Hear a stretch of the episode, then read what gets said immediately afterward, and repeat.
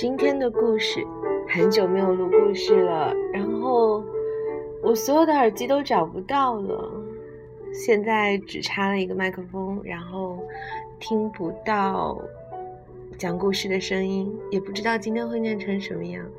但是这是很久很久以来的回归，要感谢所有还在和我联络的人，还在等着我更新的人。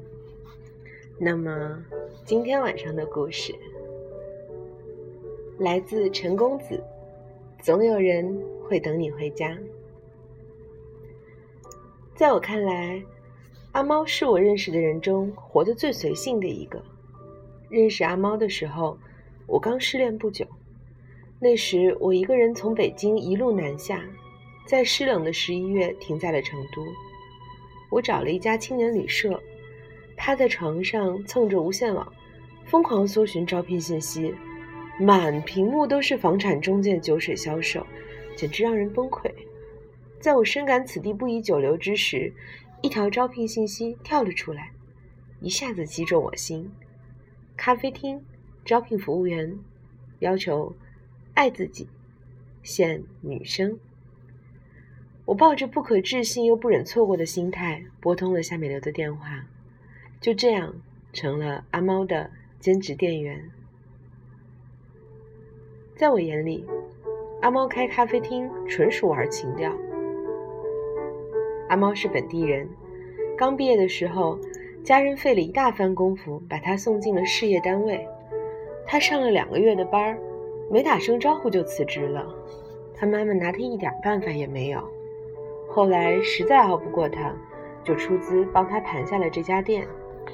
阿猫家世不错，但他也很努力。从咖啡厅选址、装修、进器材、选货，到做咖啡、做甜点，全都是阿猫亲自操刀。阿猫在上大学的时候就已经上完了当地最好的西点培训课程，泡的一手好咖啡。后来凭着最初的那份执念，也算是完成了心愿。但是阿猫对于开店盈利这种事，不仅毫无经验，也兴致不大。心情好了，到店顾客全部送免费蛋糕、礼品；心情不好，就关门在家窝着看电影、上网。如他的至理名言：“爱自己才是真爱。”我一度祈祷他的咖啡厅千万别在我上班期间倒闭，但其实生意倒一直不错，真是天理不容。在我的死缠烂打和苦苦哀求下，我顺利免费住进了阿猫的家。在阿猫的朋友中，我最喜欢的人是方一。方一是我认识的人中唱歌最好听的。我无法从专业角度评论方一的演唱技巧多么高超，但他每一次唱歌都让我感动不已。阿猫和方一是认识多年的好朋友。也是大学四年的同学，方一在酒吧做驻唱歌手。下班之后，阿猫经常带着我去给他捧场。方一不仅唱歌，有时候还陪客人喝酒。我问阿猫：“方一这在干啥？”阿猫说：“赚钱。”我又问：“难道唱歌赚不了多少？”阿猫摇了摇头说：“对，喝酒才赚得多。”我疑惑不已，悄悄问阿猫。他是有多缺钱呐？阿猫叹了口气，没说话。后来我知道，方一白天在家做设计，晚上就去酒吧唱歌，偶尔还陪客人喝酒赚外快。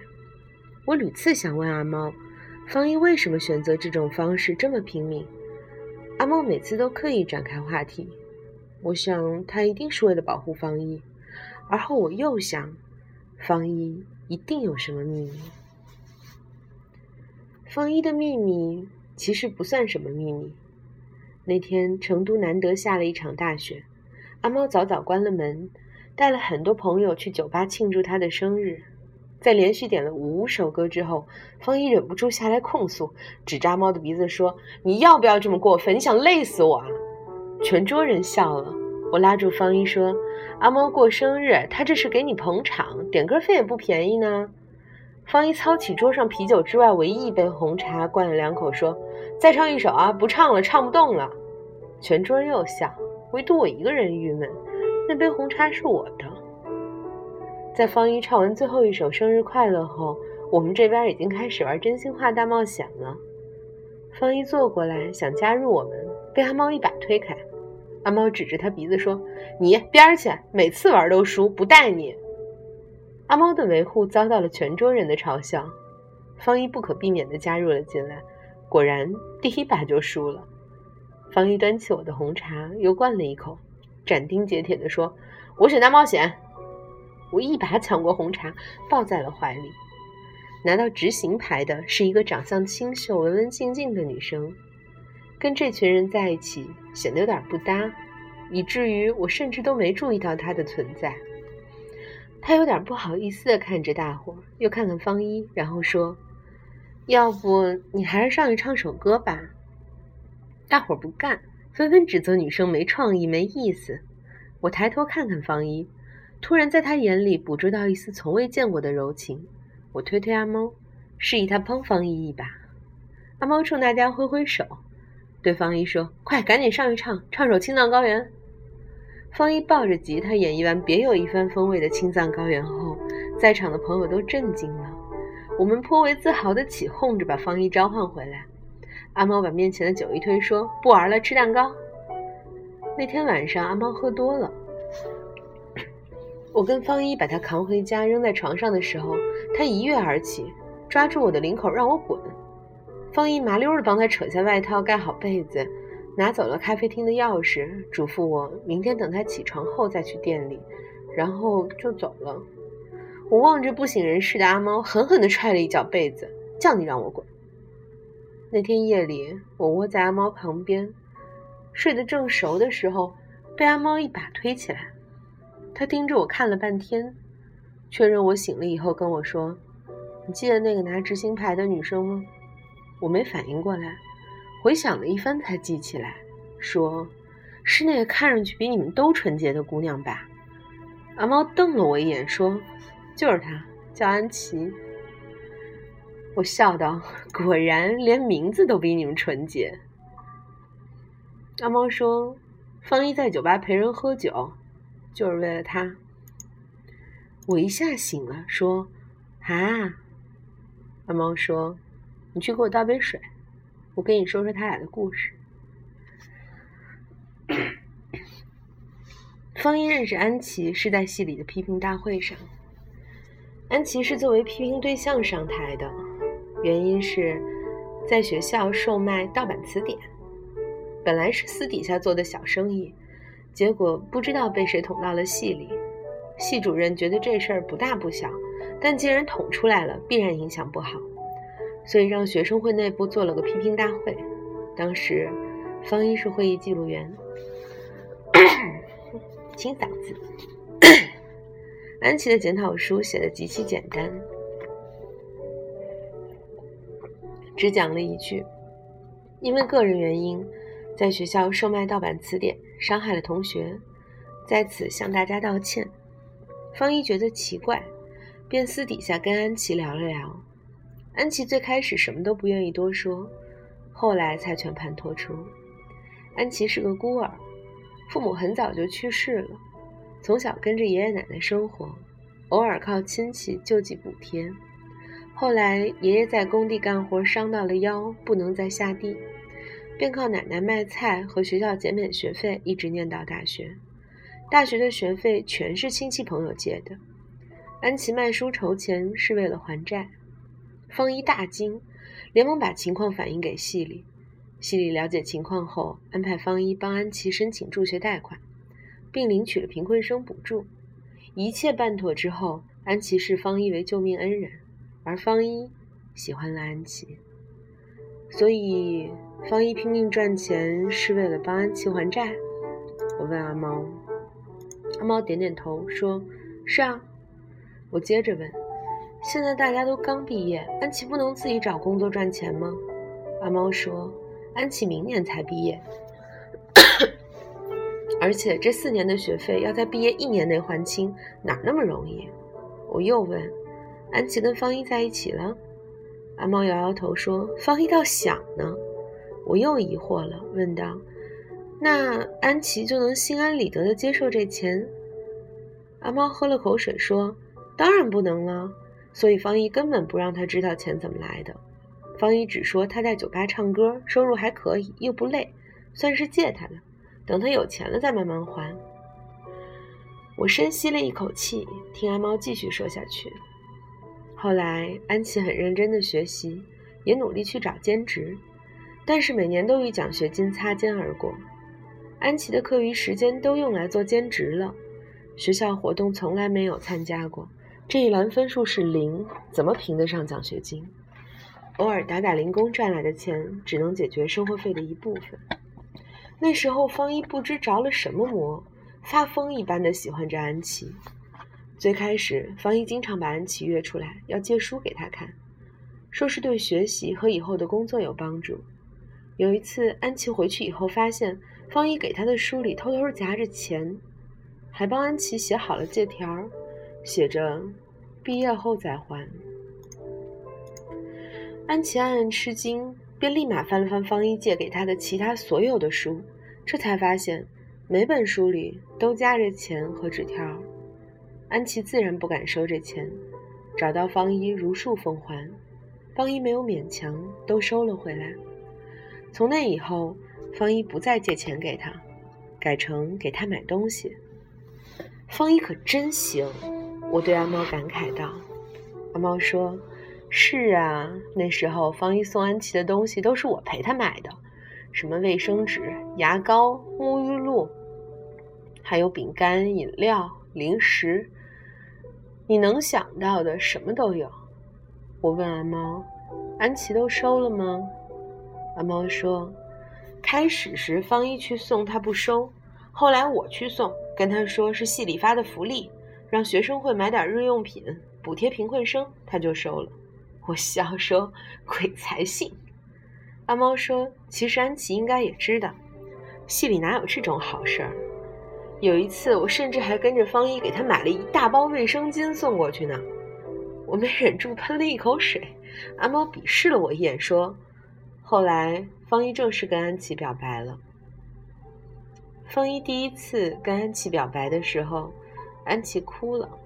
那天下大雪。”方一不知从哪儿买了一盒草莓，在安琪宿舍楼下等他。安琪下来之后，方一正了正围巾，把草莓塞进他手里，跟他说：“快吃，促销买的。”安琪笑了，慌忙抓一个草莓，整个塞进嘴里。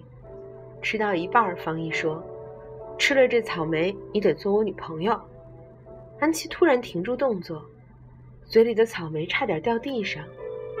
眼泪流下来了，方一吓了一跳，没想到安琪是这种反应，赶忙说：“我开玩笑，开玩笑，你别哭呀。”安琪咽下草莓，缓了缓，说：“我没哭，草莓太凉了。”那天，安琪收下了那盒草莓，但是方一回去后怎么想都觉得很失败，他去找阿猫，让阿猫给他出主意。阿猫当着方一的面直接给安琪宿舍打了个电话，在电话里问安琪的想法，在得到安琪否定的回答后，方一下定决心，一定要把安琪追到手。后来，方一表白了九次，安琪拒绝了九次。阿猫一直劝方一，觉得方一这冲动完全来自于同情。方一不解释，也不否认，对此不以为然。听到这儿，我问阿猫：“那安琪以后还收方一送的东西吗？”阿猫白了我一眼，说：“那都是我送过去的，不收也得收。”阿猫继续说：“不过安琪后来还是答应跟方一在一起了。方一之所以最后能追到安琪，是因为阿猫的一次无意提醒。那天，阿猫和方一一起吃饭，方一又让阿猫给安琪送东西。”阿猫拿起手机打安琪宿舍电话，抱怨了一句：“真是不方便啊，连个手机都没有。”那顿饭吃完后，方一就去商场用生活费买了个八百块的手机，把自己的手机给了阿猫，让他转给安琪。阿猫这次没同意，转身拎着方一买的东西走了。方一急了，自己去找了安琪。他对安琪说：“我妈给我买了个新手机。”这旧手机我也不用，你先拿着用吧。安琪握着那只已经被攥得温热的手机，不知所措地站在原地，不知道该说什么。突然，方一拍了拍脑袋，说：“哎呀，你看，我忘了给你办手机卡了。”那次，安琪主动牵了方一的手，方一趁机再次告了个白，成功了。我听得睡意全无，抱着枕头缠着阿猫继续讲故事。阿猫头一歪，睡着了。第二天，我跟阿猫睡到快下午五点才醒。醒来之后，找了一圈钥匙。猛然想起已经被方一顺手抄走，我们急匆匆赶到店里，发现方一正在收银台笑眯眯地替顾客结账，店里还有不少客人。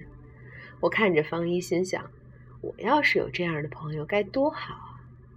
那天晚上我们三个一起吃饭，阿猫问我：“昨天晚上我干啥丢人现眼的事儿了吗？”我跟方一对视一笑，摇摇头。阿猫又问我：“昨天夜里我跟你说啥了没？”我看着阿猫，点点头，说：“你啥都跟我说了。”阿猫猛地捂住嘴巴，看着我，又看看方一。我咬咬牙，心一横，指着方一对阿猫说：“他的事儿你都跟我说了。”方一一巴掌推了阿猫的脑袋，我一拳抡过去挡住方一，然后一脸严肃地跟他说：“你是个好男人。”从那以后，我跟他们俩成了无话不谈的好朋友。关于安琪更多的故事。也都是后来方一亲口告诉我的。安琪答应跟方一在一起后，方一高兴了好久。他拉着阿猫出来庆祝的时候，阿猫私底下认真的跟安琪说：“你不要有思想包袱，不要因为觉得欠方一的才跟他在一起。”安琪若有所思的点点头，跟阿猫说：“我觉得自己是喜欢他的。”后来，方一临近毕业，安琪还是跟方一提了分手，要把手机也还给他。方一点了点头，同意了，但是让安琪留下手机，跟他说：“以后还是好朋友，有困难就找我。”方一跟我说，他知道分手是迟早的事儿，他为安琪做的一切让安琪压力太大了，但是他停不下来。他想帮安琪，他也真心的想保护安琪。他不知道用什么方法才最合适，他能做的似乎就只是让安琪的日子过得稍微轻松一些。我对方一说：“你做的很好了。”方一笑了笑，没说话。我看着他，感觉他快要哭出来。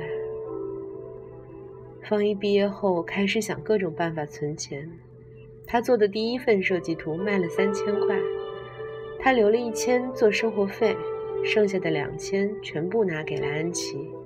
安琪拼命拒绝，但阿猫跟他说：“你不收，以后你也没办法一下子还清贷款和欠债，你先收，以后再慢慢还我们，我们都不缺这些，你记住，我们都是你的朋友。”阿猫的话让安琪没法拒绝，安琪确实需要这些钱来还债。她还有一个妹妹刚上初中，他的压力比我们任何一个人都更加沉重。后来的一切就是如我所见，方一开始在酒吧驻唱，有时陪客人喝酒，拿提成和小费。酒吧的客人十分大方，酒水提成也很高。方一希望能在安琪毕业前帮他还清贷款，让他轻松踏入社会。安琪将收下的每一笔钱都认认真真写好借条，尽管方一从来没仔细看过。那时方一的酒量并不太好，有时喝醉后在酒吧门口吐到虚脱，满脸的眼泪和鼻涕。酒吧老板劝他不要那么逞强，阿猫却跟我说。其实方一不是为了钱在拼命，他只是在发泄，他就是想喝。我跟阿猫一次次把他从酒吧架回家，替他清理残局，偶尔还要被他强抱过去痛哭一番。过后的第二天，他照样精神抖擞地出现在咖啡厅，替阿猫收收桌子，顺便向我们道谢。冬天过去后。我决定重新启程，前往下一站。临走的前一夜，大家在酒吧里替我送行。我靠在阿猫肩上，阿猫爷们儿一般搂着我，对方一说：“来，给陈姑娘唱一个你的保留曲目，让她走了还能给我们留个念想。”方一走上台去，抱着吉他，端坐好身子，唱了那首我至今想起来仍会眼红鼻酸的歌。你怎么舍得我难过？方一唱第一遍的时候，安琪哭了。方一唱第二遍的时候，我想起了我的前男友，哭了。方一唱第三遍的时候，阿猫哭了。我看见邻座的女孩也哭了。我跟阿猫和安琪抱在一起，哭得不成人形。阿猫说：“我真舍不得你，你一定要回来看我们。”安琪在一旁抽抽搭搭，哽咽着说：“姐，你以后要照顾好自己。”方一站在一旁对我们说：“行了行了，又不是生离死别。本来无论如何，我们之间短短几个月的情谊也不至如此。但是那一刻，我知道，在旋律的催化下，每个人的眼泪都积累着太多的负荷，饱含了太多的情绪。”那天晚上，我跟阿猫睡在一起的最后一个晚上，他红着眼对我说：“告诉你一个秘密，我喜欢方一七年了。”半年后，我在乌镇的咖啡厅吃着可口的甜点时，突然想起阿猫来。我给阿猫发了个短信，问他最近如何。他回复我说：“你上网。”我发照片给你，我赶紧打开电脑。阿猫在 QQ 那端发来一张合照，方一站在中间，一边搂着阿猫，一边搂着安琪，三个人的脸凑在一起，笑得非常灿烂。阿猫说：“安琪实习期在我店里上班，给我出了很多鬼点子，咖啡厅的生意越来越好了。方一去了设计公司，也辞了酒吧的工作。”现在混得不错，我问阿猫：“那你呢？”阿猫发过来一个大大的笑脸，说：“我很好啊。”我发了个白眼，说：“没问你，我是问你跟方一。”阿猫说：“哦，没在一起，爱自己才是真爱吗？不过我们三个像家人一样彼此相爱，又有什么区别呢？”我合上电脑。窗外的阳光透过玻璃，柔柔软软的洒过来，耳机里响起那首在酒吧录的方一的歌。是啊，这世上那些美好的人儿，总有人会爱你如他，也总有人会等你回家。但是最后这首歌并不是你怎么舍得我难过，是周慧敏演唱的《咖啡在等一个人》。晨温浓春风，你会前来敲我的门，翻落叶才确认，咖啡在等一个人。苦涩满梦中有种冉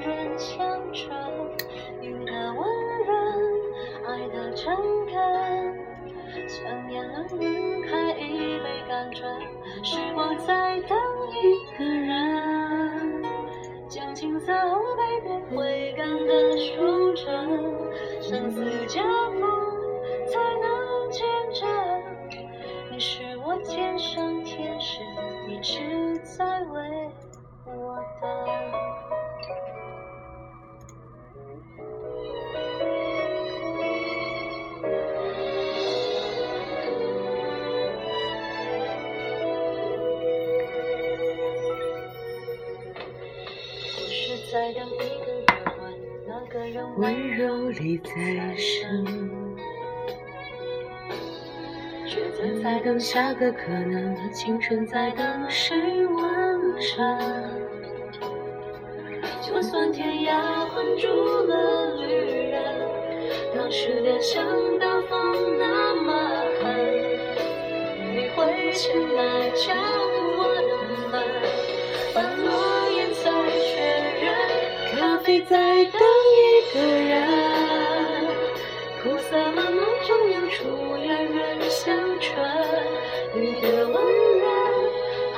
盛开，像眼泪晕开，被感穿，时光在倒。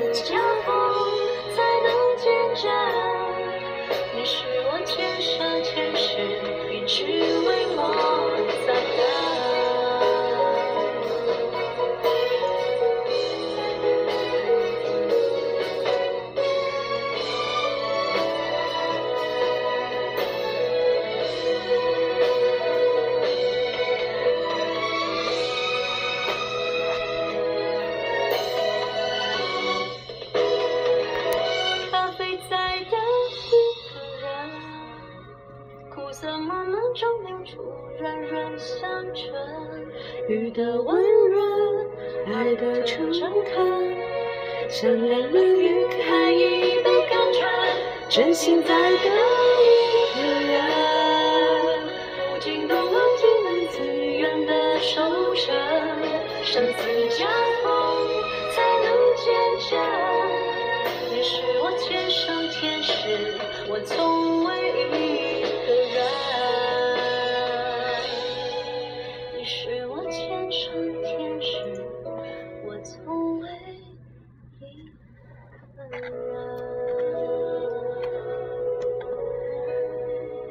是我肩膀上的天使，我从来都不是一个人在讲故事。